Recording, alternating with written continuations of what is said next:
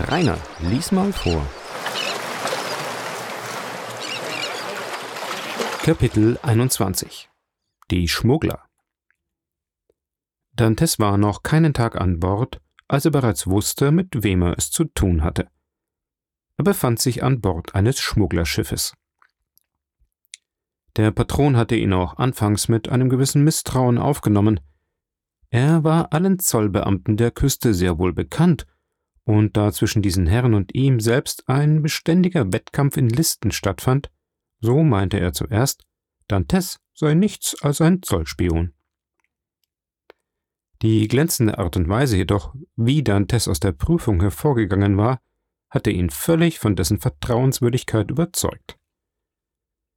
Als er dann sodann den leichten Rauch über der Bastei des Kastells If schweben sah, dachte er einen Augenblick, er hätte einen von denen an Bord genommen, denen man, wie den Königen, bei ihren Ein- und Auszügen, bei ihrem Ausrücken die Ehre des Kanonierens zuteil werden ließ.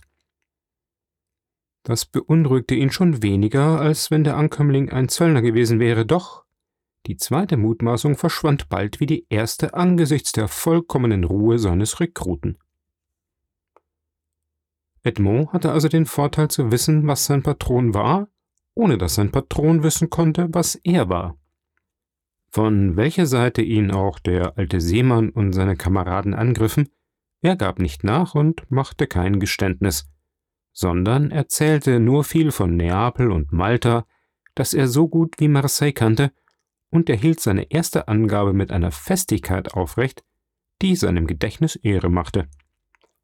Es ließ sich also der Genueser trotz seiner Pfiffigkeit von Dantes betören, zu dessen Gunsten überdies sein bescheidenes Auftreten und seine nautische Erfahrenheit sprachen. So gelangte man nach Livorno. Hier musste Edmond eine erste Probe machen. Er musste sehen, ob er sich nach den 14 Jahren, die er sich nicht gesehen, selbst wiedererkannte. Er hatte eine ziemlich genaue Erinnerung von dem bewahrt, was er als Jüngling gewesen war, und es drängte ihn zu wissen, wie er als Mann aussah. Er trat daher bei einem Barbier ein, um sich den Bart und die Haare schneiden zu lassen. Der Barbier schaute erstaunt den Mann mit den langen Haaren, dem dichten schwarzen Bart und dem schönen Tiziankopf an und ging an die Arbeit. Als er fertig war, ließ sich Dantes einen Spiegel geben und beschaute sich. Als er vor 14 Jahren das Kastell If betreten hatte, besaß er das runde, lachende, blühende Gesicht des glücklichen Jünglings, dem die ersten Schritte im Leben leicht gewesen sind und der auf die Zukunft vertraut. Das hatte sich völlig geändert. Sein ovales Gesicht war länglich geworden, sein lachender Mund hatte die festen Formen angenommen, die Entschlossenheit andeuten. Seine Brauen waren unter einer einzigen nachdenklichen Falte gebogen. Seine Augen umschwebte der Ausdruck tiefer Traurigkeit, aus dem zuweilen düstere, von Menschenscheu und Hass zeugende Blitze hervorbrachen. Seine des Lichts und der Sonnenstrahlen so lange entbehrende Gesichtshaut hatte die matte Farbe angenommen, die bei den Aristokraten des Nordens für schön gilt. Das tiefe Wissen, das er erlangt, hatte dabei über sein ganzes Antlitz den Widerschein geistiger Hoheit verbreitet. Edmond lächelte, als er sich sah. Sein bester Freund, wenn ihm noch ein Freund übrig blieb, konnte ihn unmöglich erkennen. Er erkannte sich selbst nicht mehr. Als er den Barbier verließ, kaufte er sich einen vollständigen Matrosenanzug und erschien in diesem Gewande an Bord der Amalie. Wollte in dem stattlichen Matrosen den Mann mit dem dichten Bart und Haaren voll Seegras nicht wiedererkennen, den er nackt und sterbend auf dem Verdeck seines Schiffes aufgenommen hatte. Seine schöne Erscheinung und der Gedanke an die guten Dienste, die er ihm leisten konnte, bewogen ihn jedoch, Dantes vorteilhafte Anerbietungen mit Anteil am Gewinn zu machen, wenn er dauernd bei ihm bleiben wolle. Aber Dantes hatte seine eigenen Pläne und verpflichtete sich nur auf drei Monate. Übrigens entwickelte die Mannschaft der Amalie eine emsige und fruchtbare Tätigkeit. Kaum war sie acht Tage in Livorno, als die bauchigen Räume des Schiffes von Musselinen, von verbotenen Baumwollwaren und Tabak voll waren, auf welche die Zollbehörden ihren Stempel zu setzen vergessen hatten.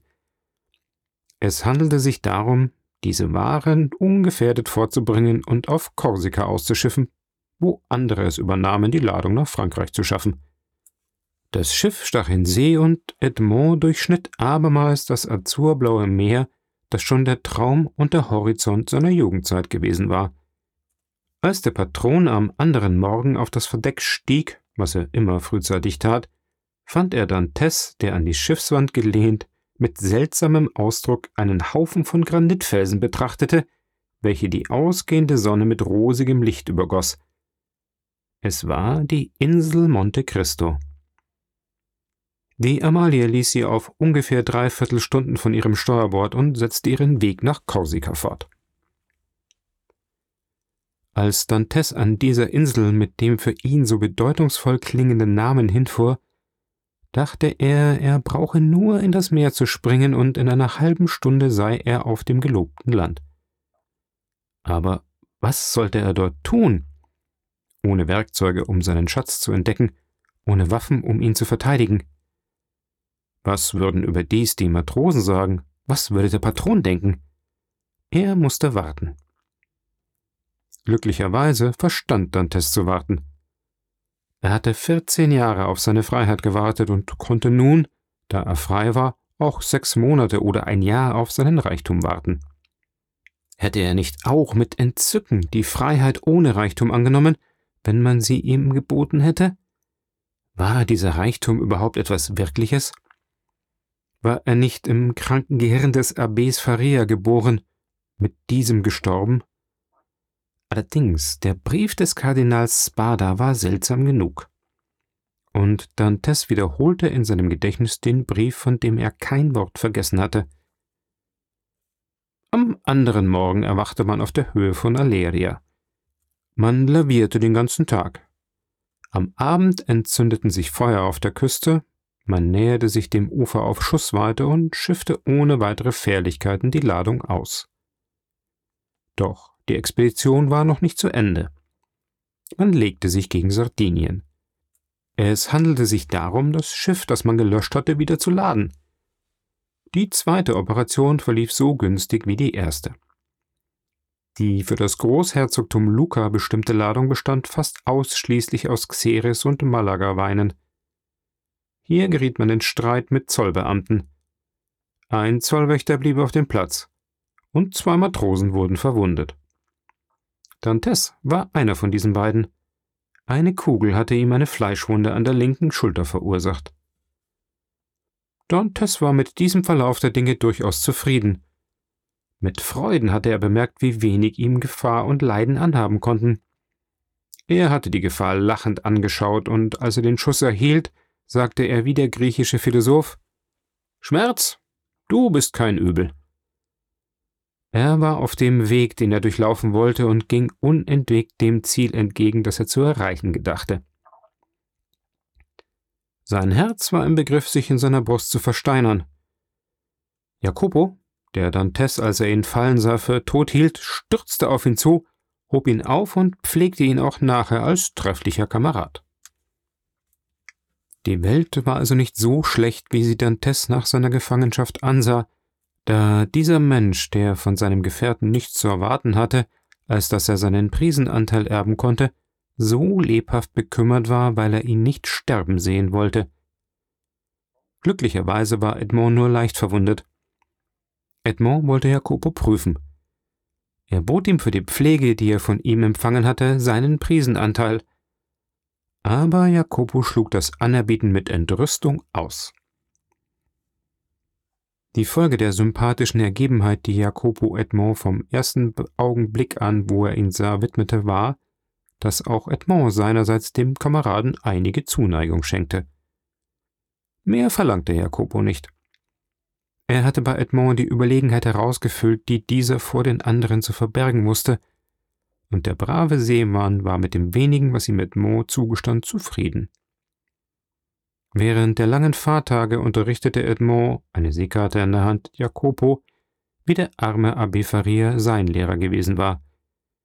Er prägte ihm die Lage der Küsten ein und erklärte ihm den Gebrauch des Kompasses. Wenn Jacopo, der aus Korsika stammte, ihn fragte, Wozu soll ein armer Matrose wie ich das lernen?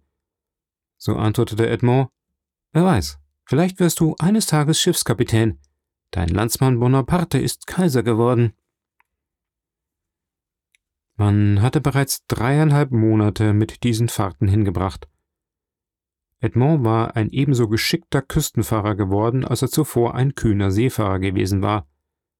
Er hatte mit allen Schmugglern des Gestades Bekanntschaft gemacht und war zwanzigmal an seiner kleinen Insel Monte Cristo hin und her gefahren, hatte aber nie Gelegenheit gefunden, dort zu landen.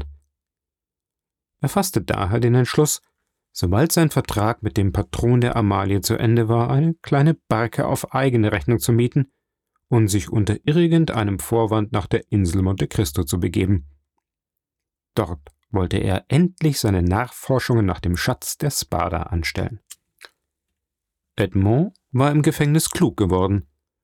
Er hätte es daher gerne unterlassen, mit den anderen die Insel aufzusuchen und diese so möglicherweise zu Zeugen seines Glückes zu machen. Aber er fand kein anderes Mittel, auf die so sehr ersehnte Insel zu gelangen, als das, sich dahin führen zu lassen. Noch erwog er zögernd seinen Plan, als der Patron, der ein großes Vertrauen in ihn setzte und ihn in seinem Dienst zu behalten wünschte, ihn eines Abends beim Arme nahm und ihn in eine Taverne der Via del Olio führte, wo sich die Creme der Livorner Schmugglerwelt zu versammeln pflegte. Es handelte sich diesmal um ein größeres Unternehmen. Man musste für ein mit türkischen Teppichen und Stoffen beladenes Schiff ein neutrales Gebiet finden, wo der Austausch statthaben konnte und dann die Gegenstände auf die französische Küste zu werfen suchen. Der Patron der Amalie schlug als Ausschiffungsort die gänzlich verlassene Insel Monte Cristo vor. Bei dem Namen Monte Cristo bebte Dantes vor Freude. Er stand auf, um seine Bewegung zu verbergen und machte einen Gang durch die rauchige Taverne. Als man ihn um Rat fragte, meinte er, die Insel biete alle mögliche Sicherheit, Übrigens müssten große Unternehmungen, wenn sie gelingen sollten, schnell ausgeführt werden. Es wurde also beschlossen, bei Monte Cristo vor Anker zu gehen und schon am folgenden Abend die Fahrt anzutreten.